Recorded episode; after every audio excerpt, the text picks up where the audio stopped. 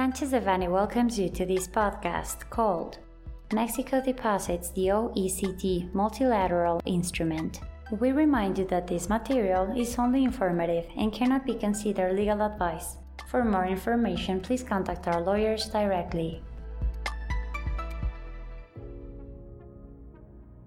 After having ratified the multilateral instrument, MLI as per its acronym in English, of the Organization for Economic Cooperation and Development, OECD as per its acronym in English, on October 12, 2022, the Mexican Senate of the Republic deposited it before the OECD on March 15, 2023.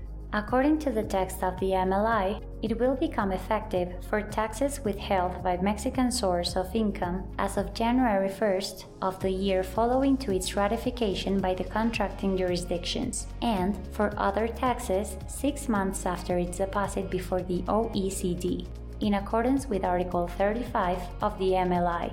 However, due to a reservation made by Mexico, the MLI's effects for both situations will be applicable as of January 1st of the year following that in which the deposit was made by the OECD.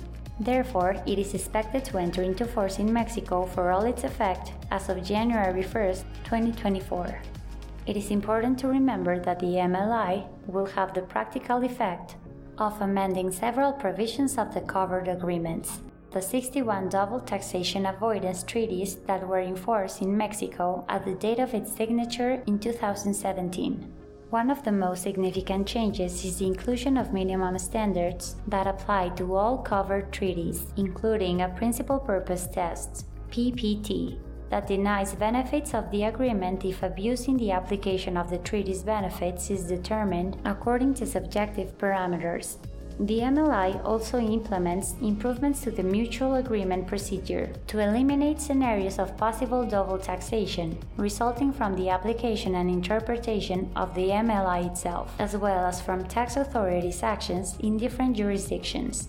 Mexico reserved the application of the arbitration clause, so this mechanism will not be available to eliminate double taxation in the context of the MLI. In addition to the minimum standards, the MLI includes a series of rules aimed at eliminating perceived abuses of the treaties, as identified in the OECD's BEPS, base erosion and profit shifting final reports. These rules focus on provisions related to the avoidance of the configuration of permanent establishments of foreign residents in periods of shareholdings prior to the distribution of dividends or disposal of shares. These provisions could result in a possible denial of the treaty's benefits. Therefore, it is essential for multinational groups with Mexican entities or Mexican groups that regularly make payments abroad to consider the MLI's entry into force on January 1, 2024, to understand its effects and anticipate possible contingencies. This is because the MLI will imply new variables and audit tools for the Tax Administration Service. SAT as per its acronym in Spanish, that will undoubtedly be used in audits, particularly those focused on reviewing payments abroad. It is also important to note that, unlike Mexico, several countries implemented only the minimum standards, so other treaty provisions will remain unchanged. This means that clarity is necessary for each country's position to identify which treaties underwent additional modifications beyond the minimum standards and which treaties will limit modifications to only the minimum standards. For countries that only included minimum standards, the provisions of treaties before the MLI's signing and entry into force will remain in force which could provide additional protection against BEPS provisions included in domestic legislation. It is of utmost importance for Mexican companies that make payments abroad, as well as multinational groups with a presence or operations in Mexico, to evaluate each of their operations that are currently subject to the benefits of double taxation avoidance treaties entered into by Mexico. This evaluation will help identify the possible implications of continuing to claim such benefits after January 1, 2024. Additionally, it is recommended that these companies analyze their most relevant operations from the perspective of the application of the PPT clause, which may be used by the SAT next year to deny the benefits of the tax treaties.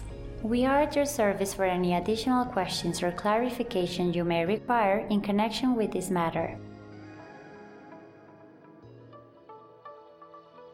This content was prepared by Mariana Yarte Moret, Ricardo León Santa Cruz, Abel Francisco Mejiaco Sensa, Guillermo Villaseñor Tadeo, Luis Antonio González Flores, Arturo Garza Matar, Pedro Ángel Palma Cruz, Giovanni Morales Ramírez, Yamile Pérez Moreno Chapa, and Paola Naranjo Llamas, members of the Tax Practice Group. For any questions or comments on this material, please contact us directly or visit our website, sanchezdevanny.com. Unless otherwise specified, users of this podcast may save and use the information contained here only for educational, personal, and non commercial purposes. Therefore, its reproduction for any other medium is prohibited, including but not limited to copying, retransmitting, or editing without prior permission of Sanchez Echeverri.